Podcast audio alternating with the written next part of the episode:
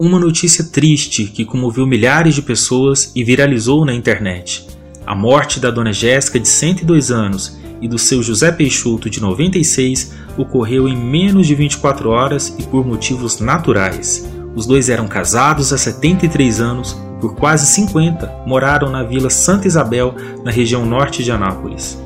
O velório dos dois foi ecumênico, pois ela era evangélica e ele católico praticante. Eu sou Danilo Boaventura e no tema de hoje vamos contar um pouquinho mais sobre a longa história de amor, cumplicidade e respeito da enfermeira aposentada e do agricultor.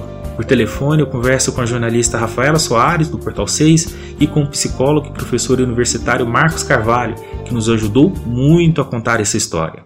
Eu sou o professor Marcos Carvalho, psicólogo, quatro especializações, sou servidor público federal no Instituto Federal de Goiás, psicologia clínica palestra, e sou também um ativista de algumas, que eu diria, boas causas, me envolvo em algumas estratégias que promovem o que eu acredito que seja o bem viver. Bacana. Marcos, conta pra gente como que você conheceu a dona Jéssica e o seu Peixoto. Por que, que eles se tornaram parte da história da, da Vila Santa Isabel, que é um bairro lá da região norte de Anápolis? Olha, eles são avós dos meus primos. Então eu acabei crescendo com esses avós postiços que não eram meus avós sanguíneos, mas que, como todos os meus primos de duas famílias diferentes é, os chamavam de avós, eu acabei chamando também e criando esse laço afetivo. Então, eles estiveram conosco durante toda a nossa trajetória de vida, infância, adolescência, sempre muito afetivos, cuidadosos. A gente acabou se tornando uma família. Entendi. Mas para o bairro também eles tinham importância, né? Sim, sim.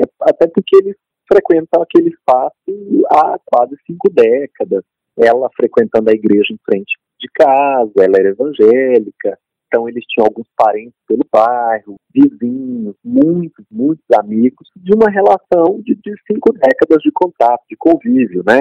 Supermercado, farmácia, drogaria, açougue. Então é muito tempo numa vivência comunitária isso acaba construindo laços de afeto. Como que a notícia da morte deles foi a comunidade do bairro? Olha, acho que as pessoas ficaram muito entristecidas, ainda que já esperassem esse tipo de acontecimento pelo dado da idade e porque de cinco anos para cá eles já vinham no momento de, de, de envelhecimento, de enfraquecimento das funções vitais, então ela já estava acamada há algum tempo, ele acabou tendo uma piora nesse último mês, mas acho que a comunidade veio com muita tristeza, até porque eram figuras históricas da região e pelo laço afetivo que elas tinham. Mas é também uma surpresa no sentido de que os dois falecem numa diferença de horas, né? Ela falece no sábado e ele na madrugada. Então as pessoas também se espantam e isso acaba sendo um elemento que reforça a vinculação afetiva do casal e embeleza a história, uma história de companheirismo de um casamento que durou 74 anos. Pessoal, puxando então essa questão ainda da, desse casamento de mais de 70 anos, como é que era o relacionamento? Olha, eles eram figuras muito próximas, com uma relação afetiva muito forte, tanto que agora, mesmo nessa fase mais complexa, eles permaneciam na mesma cama, eles não gostavam de ficar separados, em camas separadas. Então, mesmo nessa fase de cuidado, com fralda, com administração de medicamentos, eles pediam para que ficassem na mesma cama, às vezes se mantinham ali pegados nas mãos, um reclamava a presença do outro, perguntava cadê o outro. Então eles tinham um vínculo afetivo muito forte. Marcos, poderia explicar a morte, ainda que, que natural, se mesmo dia, a gente sabe que eles tiveram contato, né? O seu, seu José Peixoto estava internado, estava na UTI Isso. e a dona Jéssica estava em casa. Isso. É,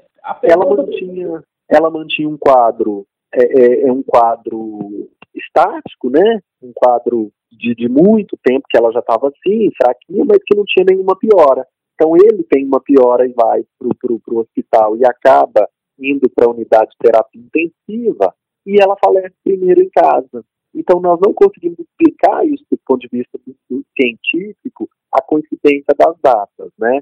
Ela pode ter percebido a ausência dele, ela pode ter ouvido a retirada dele do quarto, sentido a falta, mas a gente não consegue explicar até porque ela já não mais verbalizava, não mais abria diálogo. Mas o campo científico não explica. Para o campo científico é coincidência. Agora, é, há muitas outras coisas que conduzem a vida humana, né? Percepções, o campo espiritual, as questões emocionais, algumas coisas, inclusive, é, para nós que trabalhamos com dados científicos que são métricos, psicométricos. Então, a gente acaba acreditando que, ah, talvez romanceando, mas numa hipótese de uma grande história de amor. A, a dona Jéssica e o seu piloto, eles eram diferentes. Como é que era essa questão da tolerância religiosa exercida dentro de casa entre eles? Isso, ele frequentava a, a igreja, a paróquia São José Operário, ali próximo a Santa Isabel, e ela frequentava uma igreja evangélica na rua de casa. Eu me lembro que a gente, quando ia lá, quando criança, adolescente, ela sempre ia de manhã, todas as manhãs que tinham culto, ela ia, e eles se respeitavam muito nisso é uma coisa de, de perceber a liberdade para a questão da crença, né? Eles vêm de origem de origem católica, é, é, dessa coisa da roça, das folias, dos encontros. Os filhos gostavam muito disso. Eles, eles passaram muito tempo em Itaguari, que é uma cidade aqui a, uma hora e meia de Anápolis, duas horas de Anápolis, e eles acabam vindo para Anápolis lá na década de 70, 70 mas acabam indo para religiões diferentes, mas com muito respeito, muita tolerância ao desejo e à prática do outro. Qual seria o maior exemplo que o casal deixa para a gente? Ah, são muitos os exemplos. Um exemplo de cuidado, de zelo com o outro, de companheirismo, de tolerância, de perseverança numa relação, né, de acreditar, de, de manter, de construir, de regar essa, essa plantinha todos os dias para que isso se tornasse uma história de, de sete décadas e meia. Então, um exemplo também de resiliência, de superação dos pequenos problemas, das pequenas adversidades, acreditando um projeto maior. Acho que é um exemplo, acho que é um exemplo do que a gente espera para uma sociedade tão diversa, para uma sociedade tão complexa, para uma sociedade tão desigual. Que as pessoas consigam, Milton Santos vai falar disso, que as pessoas consigam enxergar no outro as questões que os unem e não só as questões que os separam, que os diferenciam, que essa é uma potencialidade humana. A, a reportagem veiculada pelo vocês incluiu para que ela, ela saísse parte da contar a história. Só no Facebook já consegui internal. Como são das pessoas, ainda que, da mais muito brasileiro, realmente é um povo emotivo? Ah, eu acho, eu acho que o brasileiro é um povo emotivo, isso não tira outra, outros aspectos.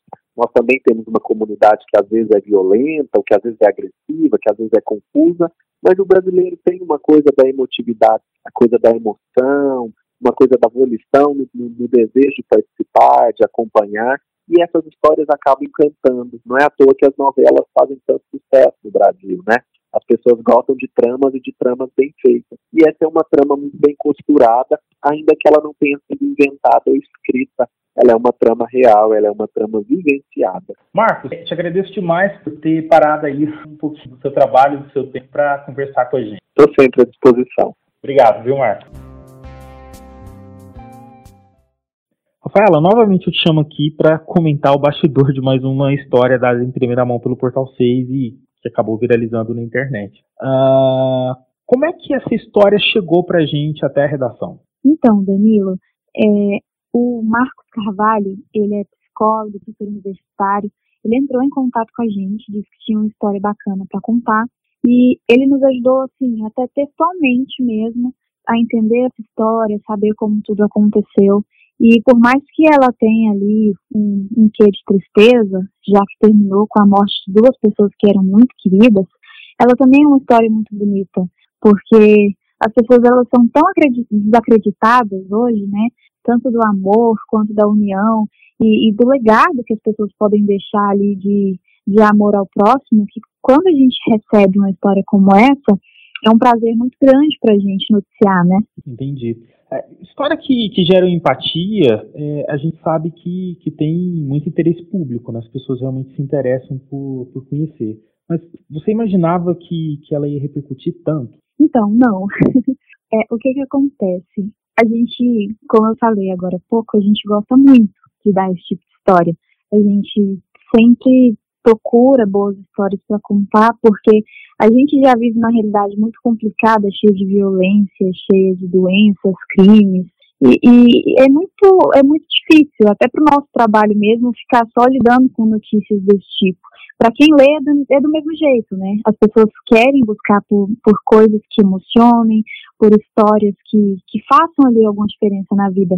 E geralmente esse tipo de matéria, por as pessoas gostarem muito, elas rendem mais do que outras. Só que essa, ela tomou proporções assim que, que são muito maiores do que geralmente são. Só ali pelo Facebook mesmo a gente já está alcançando um milhão em alcance de pessoas. E isso é um número muito grande. Viralizou é, nacionalmente, né? Sim, sim. É, amigos mesmo nas redes sociais me mandaram a história é, perguntando se eu tinha ficado sabendo. Eu, nossa, não, mas fui eu que escrevi. E assim, não faziam ideia mesmo, sabe? E, e o, assim, os próprios acessos dela é, foram muito maiores do que, do que geralmente outras matérias são. Ela tá assim, no, no pico do site o tempo todo, nas matérias mais lidas, tem sempre muita gente nela. É, nas últimas 24 horas mesmo, eram ali 700 pessoas por segundo nela o tempo inteiro. Foi muita gente. Muita gente querendo conhecer um pouco mais a história dos dois, né? Rafaela, também tem, tem uma outra questão. Outros veículos né, vieram atrás do, do Portal 6 para também poder contar a mesma história. É, isso acontece rotineiramente, os veículos ele, eles geralmente, vamos assim dizer, trocam, trocam contatos e tal, mas por que que nesse caso é muito mais especial? Sim, sim. Então, justamente por essa questão de que no momento que estamos vivendo, contar boas histórias, histórias bonitas é essencial assim para qualquer lugar. E eu acho até bacana que, que outros veículos tenham procurado a gente para contar essa história, porque vai alcançar mais pessoas e mais pessoas vão poder se emocionar com essa história e, e, e conhecer, porque aí o alcance vai ser ainda maior. E, e eu acredito que foi diferente justamente porque, querendo ou não, é uma história muito especial, né? É ali, é a vida de duas pessoas que terminou, mas é a vida de duas pessoas que viveram muito bem, que se amaram muito e que deixaram ali um, um, uma história de solidariedade muito grande com os vizinhos, com os amigos, com a família.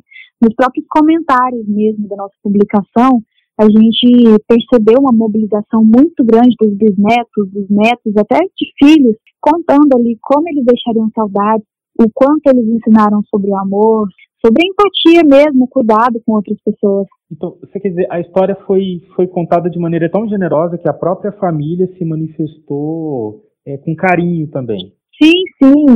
Tanto que a história só foi publicada com a autorização da família. O Marcos, quando procurou a gente, ele pediu autorização para a família primeiro. E a gente já tinha garantido que daria a eles uma homenagem mesmo. Porque, com bonita como essa, eles mereciam essa homenagem, né? É muito difícil você encontrar histórias de amor, as histórias de amor terminam dessa forma. Verdade. Rafaela, quero te agradecer muito por ter dado um pouquinho aí do seu descanso para poder conversar com a gente e, e, bom descanso. Muito obrigada, é sempre um prazer. O tema de hoje é um podcast do Portal 6 com produção de Gabriela Lícia e edição de Vanúbia Correia. Você pode ouvir nossas entrevistas, análises e bate-papos nas plataformas mais populares como Spotify, Google Podcast e Apple Podcast. Antes de me despedir, aproveito para lembrar que você pode fazer igual Marcos e sugerir pautas, reportagens, denúncias pelo WhatsApp do Portal 6 ou pelo e-mail redação@portal6.com.br. É isso, até o próximo tema.